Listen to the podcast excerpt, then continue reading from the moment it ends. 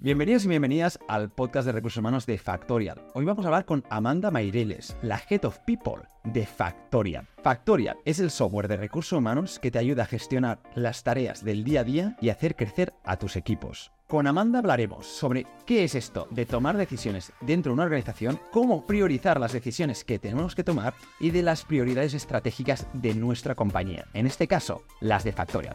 Así que si os parece, vamos allá.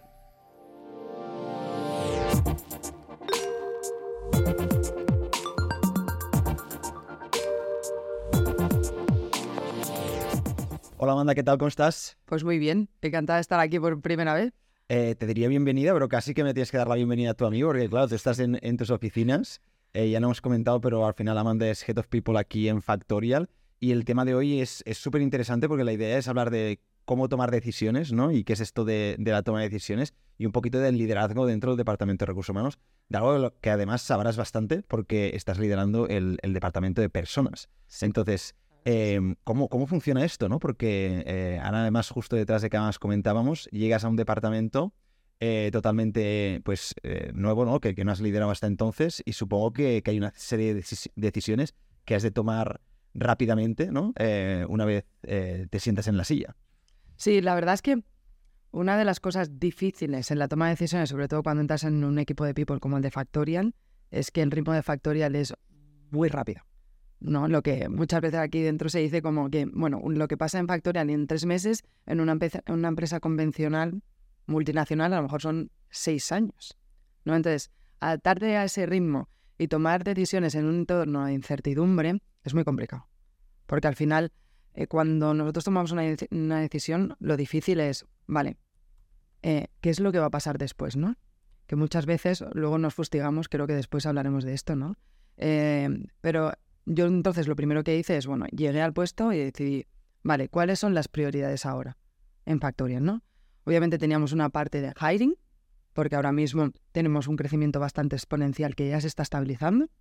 Vale. Y otra vez, otra de las cosas más importantes que tenemos ahora en Factorial es la parte de desarrollo, ¿no? Porque al final tenemos un colectivo de gente donde nuestra media edad son 28 años, es muy, muy joven. Muchas de las personas que tenemos es su primera vez que, que eh, están trabajando o su primera vez de managers. Entonces, priorizamos, sobre todo desde que yo llegué a este puesto, en esas dos áreas, eh, primero de todo, para continuar con este crecimiento exponencial que al final es lo que necesitamos ¿no? y queremos llegar. Claro, ahora comentabas un poco que cuando llegas al puesto, em, naturalmente tienes en cuenta las prioridades de la empresa. Eh, ¿Hay otras cosas que tengas en cuenta al tomar una decisión? Sobre todo, ¿no? Cuando, cuando pues, empiezas a liderar un equipo como, como este. Y en una empresa como Factorial, que como dices, pues el crecimiento es muy rápido, el día a día ya la dinámica es, es, tremenda y es frenética. Eh, ¿Hay algo, otras cosas que tengas en cuenta? Un poquito de, yo no sé, de instinto propio, de prioridades tuyas propias que tú ya te hayas establecido o no, que te imagines cómo debería ser el equipo de People? A ver, yo primero cuando tomo una decisión, al final, si nos centramos en qué es una decisión, ¿no? Una decisión es cuando tú tienes eh, un punto final al que llegar, ¿no? Y tienes diferentes estrategias o posibilidades que tienes que elegir, ¿no? Eh, hay un camino, ¿no? O sea, tú dices, bueno, yo tengo este problema, quiero resolverlo, ¿vale? ¿Cómo puedo resolverlo? Entonces entra la parte de objetivamente, que esta es la parte objetiva de números o ver, vale, tengo esta estrategia, eh, yo qué sé, imagínate en el proceso de hiring, ¿no? Eh, ¿Cuántas posiciones tengo abiertas? ¿Cuánto estamos tardando en ocupar esos puestos de trabajo, etc, etc? Todo esto es muy objetivo y muy tangible, pero una vez tengo las posibilidades evaluadas, tengo que elegir la opción y pasamos a la acción, que la acción es lo más complicado, ¿no? Hasta, hasta ahora, en esa parte entra la evaluación, la evaluación de la, de la manera objetiva, y luego tenemos que pasar a la acción que es donde la gente muchas veces queda como encallada en no paso a finalizar ese proceso, ¿no? Entonces, yo cuando tengo que tomar una decisión, pues sobre todo miro esas dos partes. Primero, la parte objetiva de qué números me pueden apoyar para tomar una decisión. Vale. Pero siempre hay una parte muy subjetiva, sobre todo en, en, el área de people, porque trabajamos con personas, que es la parte de la emoción. Es decir, ¿qué es lo que me guía a mí a tomar esa decisión? a veces entra incluso, te diría que el instinto, ¿no? Que hay veces que tú dices, es que yo creo que tengo que tomar esta decisión porque es lo que siento que tengo que tomar, ¿no? Luego no sabemos si realmente será la mejor, pero es lo que... como las típicas películas, ¿no? Que dicen, eh, si no eh, tomas la decisión correcta, nunca te equivocarás, en plan, en el sentido que dicen, si haces lo, lo, lo, lo que está ¿no? Lo que está bien es como que no te equivocarás, necesitas esa parte también de subjetividad, porque ¿qué es lo que está bien? ¿no? Es, al final lo basas en, en, tu experiencia y un poquito en tu visión sobre el mundo. Sí, y muchas veces pasa que lo que tú crees que está bien no tiene por qué ser lo que crean los demás. 100% que esto, ya, esto también podría dar para otro tema, que claro. es, cuando tomas la decisión y se te ponen todos en contra o, o dicen, ostras, qué palo eh, hacer esto ahora. O... Sí, lo que pasa es que yo creo que en la, en la decisión hay una parte también que y utilizamos yo creo que mucho, que es preguntar a los que te rodean, sobre todo a las personas que tú tienes de confianza, ¿no? Y decirles, oye, ¿tú qué opinas de esto? ¿Tú qué harías, no? Es decir, después de haber evaluado tú, yo lo que intento también es que alguien más me dé su punto de vista siempre para intentar guiar la decisión lo mejor posible. Pero al final, probable. También es verdad que la mayoría de decisiones que tomamos, el 70 o 80% de las decisiones que tomamos son correctas. Y en la vida nos pasamos el día tomando decisiones. Tú te levantas y decides qué te quieres poner de ropa. Te metes en, por ejemplo, yo que vengo de un pueblo a las afueras de Barcelona, me meto en el coche y digo, voy a ir este camino, a lo mejor me equivoco porque ha habido un accidente y el mejor era el otro. Entonces, la vida, realmente, todo nuestro día a día está llena de decisiones. El problema es cuando esas decisiones, sobre todo en el ámbito profesional, nos generan incertidumbre, que es qué va a pasar. Y en Factoría eso pasa muchísimo, porque es un ritmo muy rápido y estamos en un entorno nuevo, ¿no? Eh, pero la parte más importante es, yo creo que poner en un equilibrio la razón y la emoción. Ahora, ahora entraremos un poquito aquí, porque también, claro, al final en Factorial sé que, que que al ser el ritmo muy rápido, eh, pues también ¿no? El, estáis pisando terreno como desconocido. Hay mucha incertidumbre dentro de las decisiones, pero es algo que normalmente suele pasar en casi todas las empresas, aunque casi estés en una empresa súper establecida, sí que es verdad que mmm, tú te crees que es la, es la, decisión correcta, la tomas, pero, pero al final tampoco sabes cuál, cuál, va a ser el outcome, ¿no? Entonces, es algo que, que, me, gustaría, que me gustaría entrar, pero, pero antes es que has comentado una cosa que me parece importante, dices, no, pido opinión, o sea, o, o un poco la idea que yo tengo en la cabeza. ¿A quién pides consejo? O sea, cuando, cuando estás liderando un departamento de recursos humanos, tienes que tomar una decisión, estás valorando un proyecto, eh, ¿a quién, ¿con quién te dejas aconsejar? A ver, mm, yo obviamente soy Head of People actualmente en Factorial, pero yo no tengo todo el, el knowledge de un equipo de people. O sea, yo lo que hago es rodearme de todas las personas que son especialistas. Y por eso tengo la manager de engagement, la manager de talent development. Entonces, cuando tengo un problema en concreto, imagínate de talent development, primero lo que consensuo con la persona que lo lleva, porque ella sabe muchísimo más que yo. Es decir, un manager y sobre todo un head of people o de cualquier área, lo que tenemos que ser conscientes es que nosotros no lo sabemos todo. Entonces, reconociendo primero que no lo sabemos todo, lo más importante es apoyarte en la persona que sí que es experta. Y luego, obviamente, nosotros ahora somos un equipo management de 10 personas, ¿no? Que al final nos reunimos semanalmente, hablamos de todos los temas importantes de la compañía y a ellos también les pido opinión. Y luego, obviamente, yo tengo mis one-on-one con Bernat, que es el CEO de Factorial, ¿no? Y también le pido opinión. Es decir, yo creo que contra más opiniones tenga, tampoco tengo que tener 100.000 porque entonces me van a volver loca, ¿no? Pero tengo que identificar cuáles son las personas clave que me pueden apoyar en, ostras, ¿vas bien? O creo que no. Esto a mí, por ejemplo, es algo que, que me pasa mucho, ¿no? A veces, eh, pues cuando estás en una empresa pequeñita como, como la que lidero yo, ¿no? Eh, pues tienes muchas ideas, surgen muchos proyectos y, y a veces ostras, cuesta buscar ¿no? personas que, que, que, te puedan dar un poquito de feedback, que cojan la idea, ¿no? la mastiquen y, y te la devuelvan un poquito más, ¿no? mejor construida. Y, y, es la realidad de muchos departamentos de recursos humanos, ¿no? porque seguramente hay personas que nos estén escuchando que están en una empresa, me lo invento, de 60, 100 trabajadores, que ya son muchísimos, y se encuentren casi solos en el departamento de recursos humanos porque sean eh, únicamente ellos o ellos y alguien más que le saque temas más pues de burocráticos de, o de lo que sea, ¿no? Entonces, claro, cuando estás en una situación como esta, eh, ¿a quién, a quién, a ¿con quién te dejarías aconsejar, ¿no? Cuando no tienes tal vez un grupo por debajo de personas especializadas en cada tema, sino que eres tú un poquito contra el mundo, eh, ¿qué, qué, qué, les recomendarías? O, o, o, dónde crees que se deberían ¿no? apoyar o buscar este feedback? Yo creo que una de las cosas que a mí me está ayudando mucho para adquirir conocimiento en esta área es eh, actores externos. Quiero decir, yo estoy conociendo a muchísima gente, también de empresas similar a la mía o muy diferente, ¿no? Donde a lo mejor llevan más tiempo eh, en este cargo y cuando tengo dudas, eh, nosotros tenemos un grupo de WhatsApp, por ejemplo, eh, pues les pregunto también, es en plan, ¿vosotros os habéis encontrado con esto? Porque una de las cosas más importantes a la toma de decisiones es si eso ya lo has vivido. ¿Y qué experiencia tienes de eso? Entonces, si tú no la tienes y hay gente que te la puede aportar, y no es de tu, e, y no es de tu empresa, porque tu empresa es más pequeña y es de manera externa, búscalo. Porque la verdad es que ahora, con eh, como está construido el, el, mercado, ¿no? Tienes posibilidad en LinkedIn, pues a, a, personas en concreto, puedes escribirles un mensaje y decirle, oye, encantado de conocerte, me gustaría tener una conversación contigo. Y eso es lo más importante. Y la gente por lo general está más abierta a hablar de lo que muchas veces nos pensamos sí, sí, nosotros. Es decir, te envías un mensaje y muy probablemente alguien te diga, vale, pues mira, buscamos 10 minutos y hablamos, ¿no? Yo a todas las personas que le he pedido, oye, mira, me gustaría conectar contigo de una conversación, todas me han dicho que sí. Nadie me ha dicho que bueno. Entonces es como... Es perder esa barrera mental casi sí. que tenemos nosotros sí, sí. Y, y, lanzarte a ello y después te das cuenta de que... Sí, porque ahí yo creo que entra una parte que sí que te daría para otro tema también, que es el tema del ego, ¿no? Al final, nosotros a veces somos muy egocéntricos, que esto es una concepción de ahora. O sea, en la Edad Media no existía el egocentrismo como ahora, o incluso te diría que en Oriente Medio, eh, tú preguntas allí, cuando te dices ¿cómo, ¿cómo, eres, te dice a lo mejor, en mi pueblo somos muy cabezones, ¿no? No te dice yo soy muy cabezón. En cambio, aquí en Europa, en Estados Unidos y tal, eh, somos mucho más egocéntricos. ¿Qué pasa? Que cuando el ego, que es la concepción que tienes de tú mismo y de lo que tú te quieres, y tienes cosas que ves que no lo haces tan bien, es cuando hay una barrera ahí que hay que cruzar, ¿no? Y esto es esto de decir, ostras, yo no soy tan fuerte en esto, no pasa nada.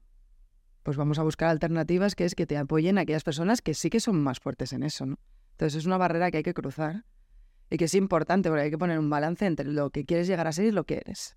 Y es lo más importante. Creo que, como dices, daría para, para, sí, para otro. para otro podcast, así que, que no voy a caer en la trampa y entrar, si no nos vamos a pasar aquí media hora hablando de esto y, y, me gustaría sí que centrar un poco en el tema de las decisiones, ¿no? Que, que, que, es lo que estabas comentando y a mí por lo menos me está ayudando mucho, que es, ostras, yo por ejemplo, eh, siempre he escuchado al, al, al, fundador de Amazon y CEO, ¿Mm? ¿no? Que es Jeff sí. Bezos, que decía, ostras, es que yo mi posición en Amazon, eh, que naturalmente es de máximo líder, ¿no? Ex, ex, máximo líder, era tomar un escaso número de decisiones, pero de, much, de una alta calidad, pues... Y de un alto impacto. Correcto, ¿no?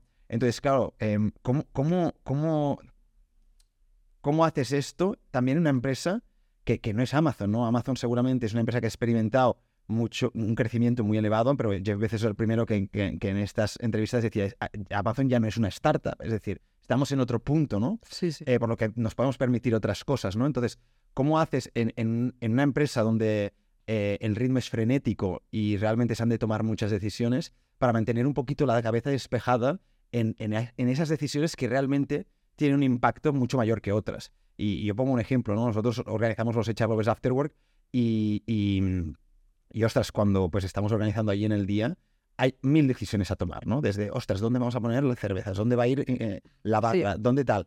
Claro, a, algún, algún día, cuando yo me he tenido que encargar de tomar esas decisiones, llega un punto en que estoy saturado y, y es en plan, alguien las ha de tomar por mí porque me han preguntado ya tantas cosas, estoy tomando tantas decisiones, de además de tan poco impacto que es, ¿dónde va la barra? Da igual, o sea, sí, este sí, es, es ha, de ir, ha de ir en algún, algún sitio de por aquí, ¿no? Eh, que después cuando te preguntan algo de decir, ostras, esto tiene impacto, eh, vas saturado, ¿no? Y no sé si esto te ha pasado alguna vez, de tomar muchas pequeñas decisiones que seguramente podrías haber delegado, pero que te ha tocado tomar a ti, y después cuando llega la importante, decir, ostras, ahora mismo no la puedo tomar, porque no lo sé. A ver, está claro, yo eh, es una cosa que eh, vengo cambiando muchísimo, la verdad es que desde que estoy en Factorial, porque una de las cosas que yo pues pecaba, o te diría que incluso todavía lo hago, ¿eh? no es algo que haya cambiado radicalmente, es que soy una persona que tengo que revisarlo todo. Todo. No sé si sea porque soy Virgo o por qué, pero todo lo tengo que revisar. Eh, y entonces como que yo estaba muy encima, muy madre, muy que también en mi vida personal soy madre, ¿no? Pues muy madre de todo el mundo. Has hecho esto, has hecho lo otro. Y al final te das cuenta que, que no puedes, que tú no puedes estar. O sea, tienes personas ahí en las que tienes que confiar y tienen que tomar decisiones. Y las pequeñas decisiones son suyas. Y si se equivocan, pues ya sabes, pues se equivocarán, si tendrán que responsabilizar de la equivocación, como hacemos nosotros cuando tomamos una decisión, y ya está. Y tú tienes, yo cuando me quiero centrar en las de más alto impacto, es de, sobre todo de cuán número de personas, por ejemplo, en Factorial esto impacta, ¿no? Si voy a tomar una decisión y que simplemente es para, por ejemplo, el equipo de marketing en concreto, que son 70 personas, ya son muchos, pero en concreto, o tengo que tomar una decisión que son para las mil personas de Factorial, eso tiene un impacto mucho mayor, ¿no? Entonces, Claro. O sea, ¿cuáles son aquellas que repercuten en un mayor número de personas, ¿no? O que esa decisión puede hacer, ¿no? Que, que, que mm, cambie eh, eh, la estrategia a nivel de empresa. Pues esas son las importantes, las mías, las que tengo que tomar yo. Y las pequeñas, como nosotros también tenemos en el equipo de Engage una persona que se dedica a eventos, ¿no? Que es Carlota, pues ella se tiene que ocupar de lo suyo. Cada uno se tiene que hacer y tener ownership de, son, de sus tareas. Y cada uno tenemos nuestro papel. Y es verdad, yo desde que estoy de head de people, pues es una cosa que he notado muchísimo. Yo era pues muy individual contributor, o sea, muy de hacer, de hacer. Y Bernard, sobre todo, en cada reunión me decía que tú eres manager para tomar decisiones, no para hacer. Porque entonces es eso, te saturas, porque llega un momento que, o sea, tienes tantas cosas que hacer que es imposible. O eso también pasa mucho, ¿no? Cuando alguien da un cambio de una posición más operativa a una más estratégica, ¿no? Que, que también hacer un cambio de, mindset, seguramente un proceso de aprendizaje, decir, ostras, este micromanaging, ¿no? Que yo haría porque yo estoy acostumbrado, ¿no? A, a, tocar todas las piezas y a saber dónde está todo, me tengo como que despreocupar y saber vivir con la despreocupación de que otros se encargarán y tomar las decisiones y, naturalmente, coordinar al equipo para que eso sí, sucediendo, que, que por supuesto esto, eh, esto ha de pasar, ¿no? Eh, antes además comentabas eh, algo que, que, creo que en la toma de decisiones, y sobre todo en la empresa, es un tema interesante, ¿no? Que es, ostras, hay decisiones que las podemos tomar de manera súper racional porque o tenemos datos o porque, ¿no? Eh, tenemos un, un, un, input que nos indica, pues, que, que, tenemos que tomar esta decisión, pero hay de otras que, ostras, no, o sea, nos tenemos que guiar 100% por la emoción y que, y que, bueno, no sabemos ni cómo va a salir, no sabemos el impacto, eh, Muchas veces las relacionadas con personas suelen ser estas que, que tomas de manera emocional. Eh, por ejemplo, yo ahora estoy haciendo proyectos con, con organizaciones que no, el, el, proyecto va escalando y cuando es el director de recursos humanos o la directora de recursos humanos, pues ellos entienden perfectamente ¿no? cuál es el input, cuál es el output, cuál es el pase, cuál es el corte y si se tiene que hacer o no. Pero cuando lo escalas ya, por ejemplo, a, a un CEO que no tiene el contexto de un head of people, que no tiene el conocimiento sobre el funcionamiento y las problemáticas de recursos humanos, le cuesta muchísimo más el, el, tomar la decisión, ¿no? Porque, porque no tienen tal vez este, este, o sea, no puede tomarla de manera racional, pero tampoco de manera emocional, porque tal vez no empatiza con la, con la problemática, ¿no? Por lo que le has de hacer entender de una manera más racional, que es como les gusta a ellos, eh, de tomar una decisión que a veces cuesta mucho llegarle a, poder decir, ostras, pues mira, eh, ¿no? datos o, el ROI, que eso ya, por ejemplo, yo lo hago, pero sí que mm, siempre cuesta más, ¿no? Un poco más. Entonces, ¿cómo lo haces para también incluso evitar la subjetividad en decisiones que pues tienen que ver con, con una persona en concreto y, y claro, no te puedes guiar por la subjetividad muchas veces porque entonces estarías tal vez discriminando o no a una persona porque no te cae quien o no. Entonces, todas estas cosas que, que caen eh, dentro de la toma de decisiones, dentro de una organización, porque también hay sentimientos, ¿no? Hay todo. ¿Cómo, cómo se hace? A ver, yo creo que hay una parte primordial aquí que es cómo es esa persona, ¿no? Como, por ejemplo, cómo es ese CEO, ¿no? Es verdad que, por ejemplo, eh, yo he notado mucho que los perfiles que más les cuestan tomar decisiones desde la parte de la emoción son perfiles técnicos. Un ingeniero, una persona de producto. Pues son perfiles que están súper acostumbrados a tratar con números, saber que yo tomo esta decisión y la tomo porque he medido esto, esto y esto, con lo cual tienen asegurado a un 90 y pico o a un 100% que la decisión que toman van en esta línea, ¿no? Pero ¿qué pasa cuando hay la parte esa de que entra en la, la parte que es subjetiva? Entonces, obviamente, estos flexibles a veces les cuesta, les cuesta balancear eso y decir, vale, tomo la decisión, ¿no? Al CEO es un poco igual, ¿no? Eh, hay una parte, según con el perfil que te encuentres, hay CEOs que tienen una parte muy, o sea, son fuertes, ¿no? Una parte emotiva y otros que son muy eh, ingenieros, por así decirlo. Yo creo que hay que ponerlo en una balanza. Es decir, tengo que aprender yo y tienen que aprender ellos. O sea, tengo que aprender yo, porque en People muchas veces los datos son más subjetivos que objetivos, a tangibilizar esto. Por ejemplo, nosotros esta semana tenemos una formación y una de las cosas que les he pedido al equipo es contarles a nivel numérico en costes, porque ellos lo que entienden es no que entiendan de dinero, me refiero de números, ¿qué supone la salida de una persona? Que cobra una media de tanto dinero, ¿no? Porque si no se lo mostráis en números, no le entienden. Tú le vas a decir que el impacto emocional de que esa persona se vaya o el impacto que puede causar en el equipo o tal es uno, pero ellos se quedan en plan, pues vale. ¿Y? ¿No? Entonces yo creo que tenemos que jugar los dos. Es decir, las responsables de recursos humanos tenemos que aprender a tangibilizar ciertas cosas, pero enseñar a nuestros CEOs o a la persona que tengas que convencer de algo, ¿no? Que hay una parte emocional y que ellos tienen que aprender a manejarlo. Y que es verdad que hay veces que se toman, no tanto subjetivas, sino decisiones de la cual no tienes certeza de lo que va a pasar. Y eso pasa siempre. Pues no pasa nada. Es que aquí me mola, me mola la conversación porque hay, hay un punto importante, ¿no? Que es muchas veces eh, al Departamento de Recursos Humanos, eh, por, por las casuísticas, ¿no? Que además en, en Factor habéis hecho una campaña, ¿no? De, de la escasez de recursos en el sí, de recursos humanos, que es paradójico. Pero por, por, por, por las casuísticas del departamento, que muchas veces está infra em, utilizado a nivel de recursos, es decir, pues no, no tiene todos los recursos que necesitaría, o a veces simplemente porque pues, las personas que lideran la, la compañía, digo, no, no empatizan, es que cuesta, ¿no? A veces trasladar la visión del departamento y que se acaben tomando decisiones que, que, nosotros hemos propuesto, ¿no? Entonces, yo, por ejemplo, cuando, cuando lo hago, cuando tengo que hablar con un CEO, ¿no? Un poco que, que, mm, que tiene que tomar una decisión si un proyecto como el que estamos haciendo va, va a salir adelante o no, lo que siempre le pregunto al equipo de recursos humanos son dos cosas, ¿no? Es cuál es el perfil de esta persona. Y me dijeron, por la última vez, dijeron, pues mira, es una persona súper analítica, tal, tal y tal. Eh, ¿Y cuál es el contexto? Y el contexto me dijeron, estamos en un contexto ahora mismo de ahorro.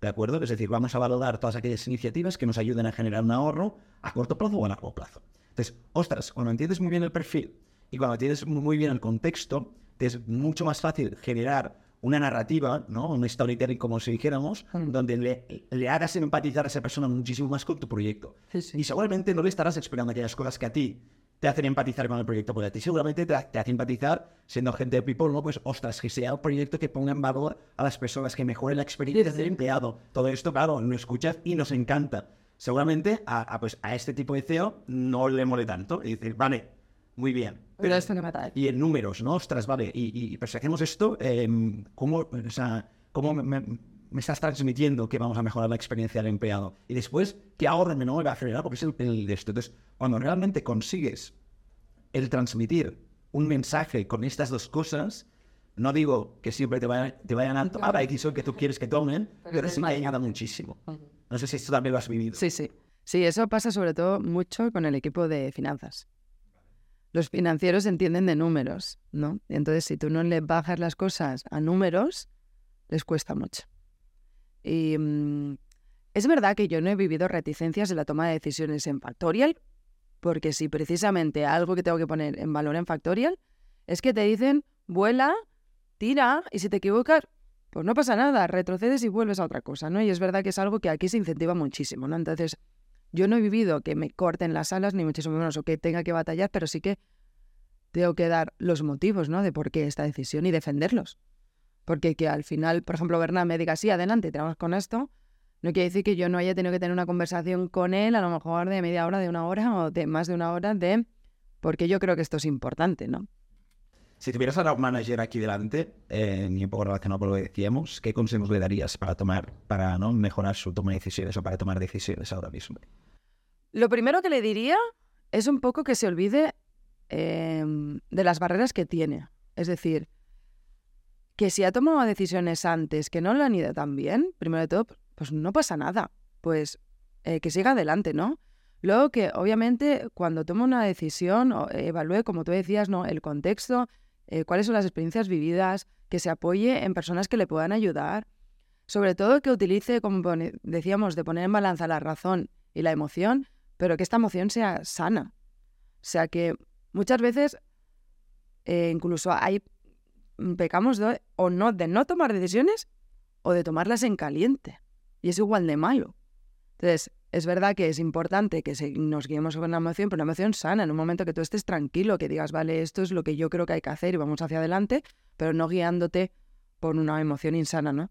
Y luego que pasen a la acción, ¿no? El, el problema principal en la toma de decisiones es que mucha gente se queda como pensando qué voy a hacer, qué voy a hacer, qué voy a hacer. Yo conozco muchísima gente que luego dice que, se enfrasca en, voy, tendría que hacer esto, tendría que hacer esto, tendría que hacer esto, y le vas preguntando, pero ¿cuánto lo vas a hacer?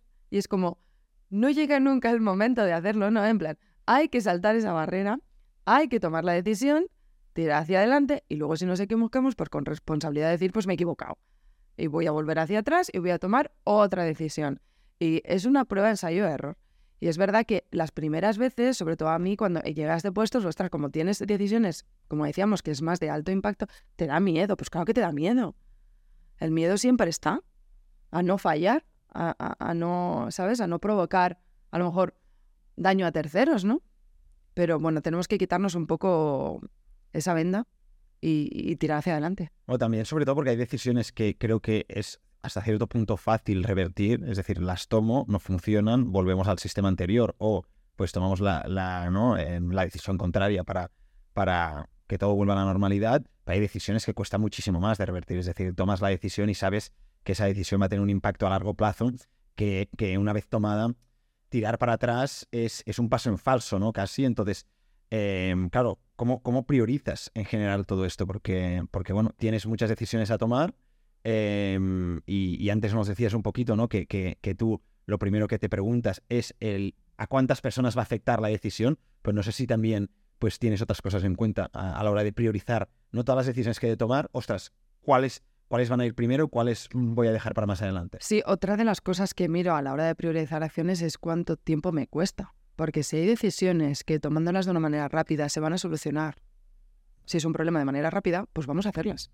O sea, vamos también a quitarnos lo que vamos a hacer ya, vamos a hacerlo ya, rápido. Entonces, aquellas que requieran también de una resolución como mucho más a largo plazo, ¿no? Son las que les tenemos que poner más conciencia, unos timings y ver.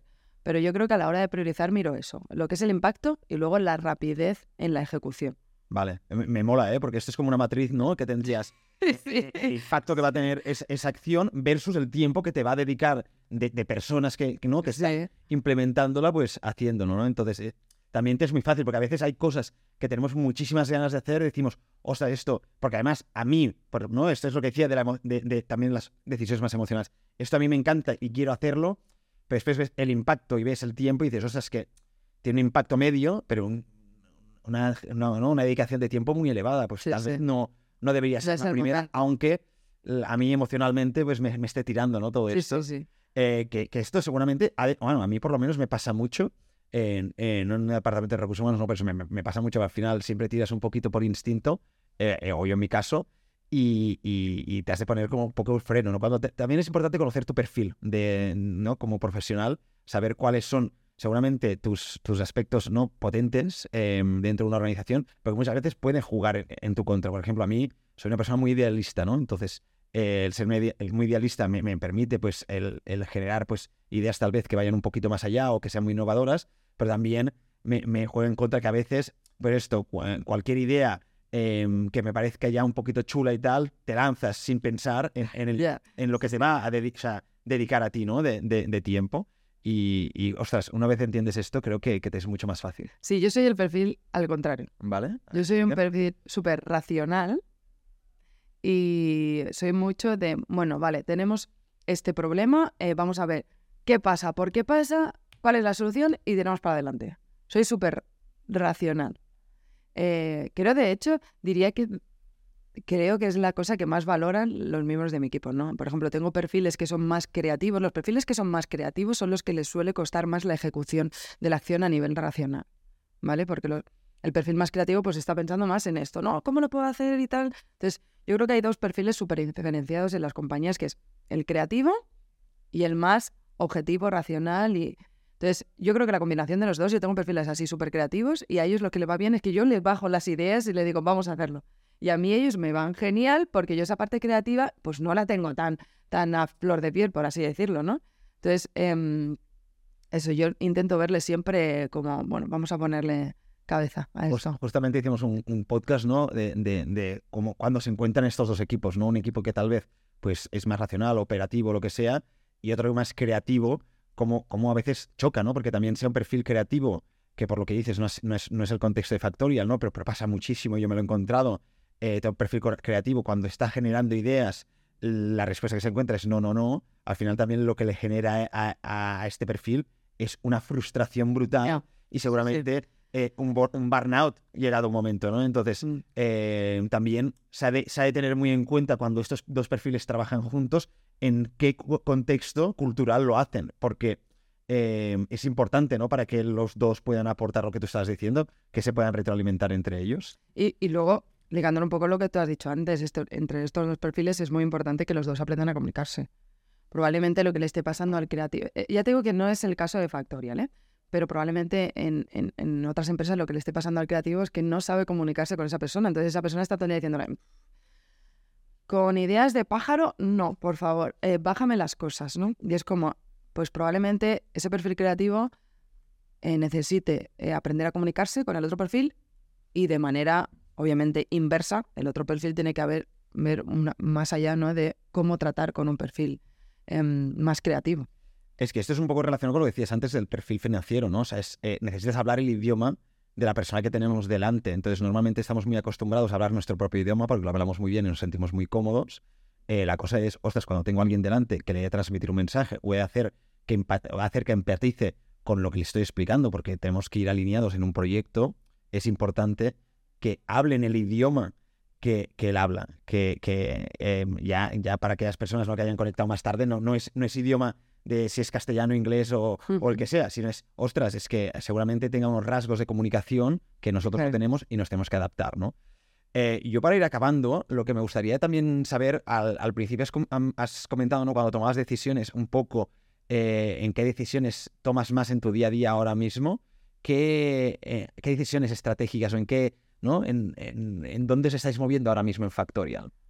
Yo si te dijera de la parte de People en el top 3, ¿vale? Te diría, por un lado, eh, nosotros estamos, vamos a dirigir la estrategia del 2024, ¿vale? En, como te decía, en formar y desarrollar a estos managers, sobre todo en un primer momento que tenemos que son súper jóvenes, ¿no?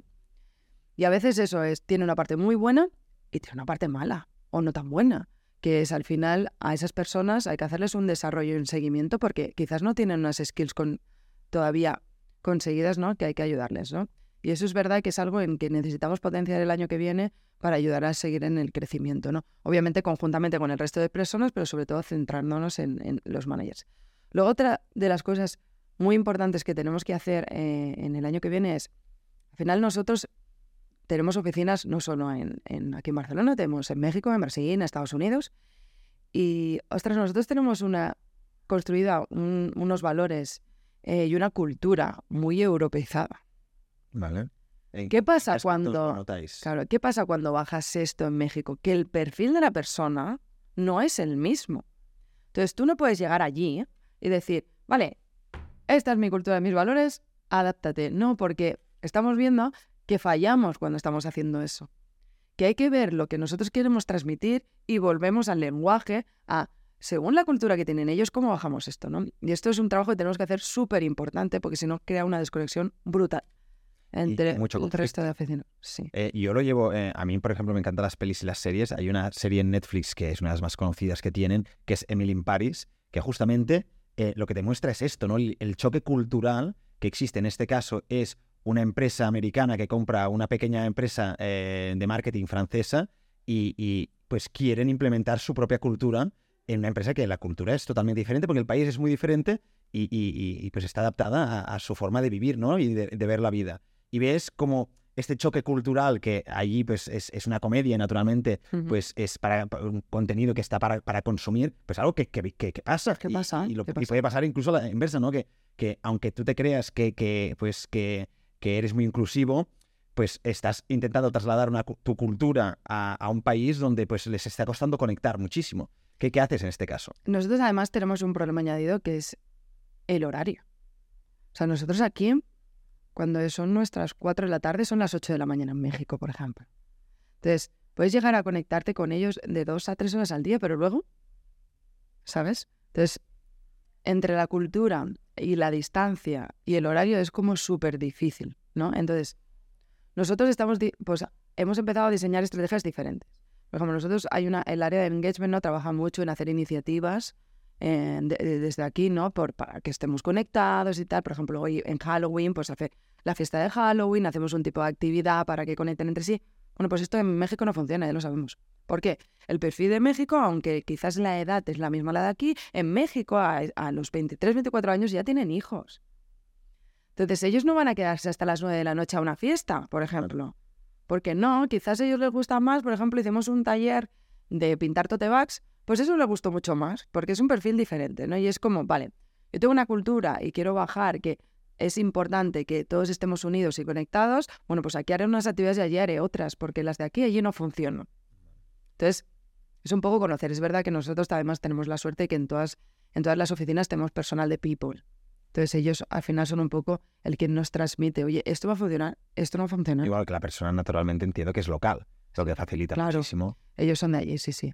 Eh, los, los contratamos directamente allí, entonces es mucho más fácil. Claro, porque un error sería llevar a una persona de aquí, llevarla allí, ¿no? Seguramente, intentar implementar las mismas estrategias de aquí y allí, entonces podría generar también este conflicto que estamos comentando. Es verdad que en otros perfiles lo hacemos, por ejemplo, una persona de marketing que sí la hemos llevado allí, porque es importante también que ellos aprendan la manera de trabajar, ¿no? Pero es verdad que la persona de people es importante que sea de allí. Vale. Bueno, pues Amanda, te decir que, que, mm, tengo muchas preguntas, podríamos seguir, eh, pero te agradezco muchísimo que, que hayas venido. Las dejaremos tal vez para un segundo po- podcast, una segunda parte algún día. Muy bien. Eh, muchas gracias por haber bajado de, de- de la sexta aquí. de la sexta aquí. Y, y nada, seguiremos un poquito viendo cuál es el, ¿no? Eh, cómo evoluciona eh, Factorial y cómo evoluciona pues a nivel estratégico todo, todo el tema de toma de decisiones. Muy bien. Pues yo encantada. Eh, la verdad es que cuando Lucía me dijo, ah, mm, oye, ¿qué te parece hacer un podcast eh, con nosotros que no lo has hecho nunca? Dije, ah, pues muy bien. La verdad que tengo que decir que al principio tenía un poco de miedo porque no he hecho nunca esto. Entonces es como, bueno, a ver lo que me encuentro. Pero la verdad es que me ha gustado muchísimo y espero pues que me invitéis en otra ocasión. Por supuesto, nos vemos en la siguiente. Gracias, hasta luego. Vale. ¿Qué tal? ¿Cómo te has sentido? Bien. ¿Sí? Sí, sí, que yo luego pensaba, es que hablo por los codos, te tienes que callar más. No, pero eh, yo creo que ha sido guay. Yo, yo en algún momento he pensado, hostia, pobre, porque al principio he seguido cero el guion, pero porque, claro, o sea, normalmente llego pronto, o sea, bueno, llego a la hora, y me, y me, y me da, y me da para conversar con la persona que va a hablar, y claro, de hablar cinco minutos, ya sacas muchas ideas de decir, ostras,